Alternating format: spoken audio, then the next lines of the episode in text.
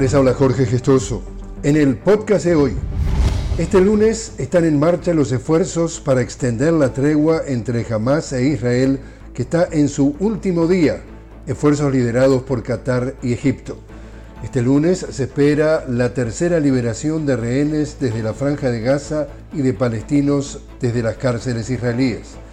Hamas señaló que busca extender la tregua y aumentar el número de palestinos que sean liberados de las prisiones de Israel, mientras el primer ministro Benjamin Netanyahu se refirió a la posibilidad de que sean liberados 10 rehenes israelíes por cada día adicional de tregua.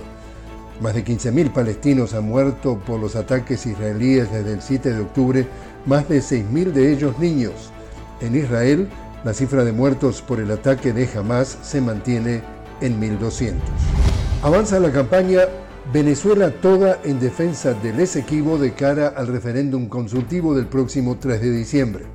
Este domingo, la Sala Constitucional del Tribunal Supremo de Justicia advirtió sobre una amenaza existente por parte de Guyana, la cual pretende impedir u obstaculizar el referéndum consultivo soberano convocado en el país por iniciativa de la Asamblea Nacional. Asimismo, los magistrados realizaron un análisis pormenorizado de cómo las distintas constituciones del país han dejado claro que el territorio Esequibo forma parte de Venezuela. Y en Colombia, la Fiscalía General citó a versión libre al expresidente Álvaro Uribe Vélez por las investigaciones en curso por la masacre de El Aro en 1997 en Antioquia y el asesinato del defensor de derechos humanos Jesús María Valle Jaramillo en 1998. Y así es como está el mundo. Les habló Jorge Gestoso.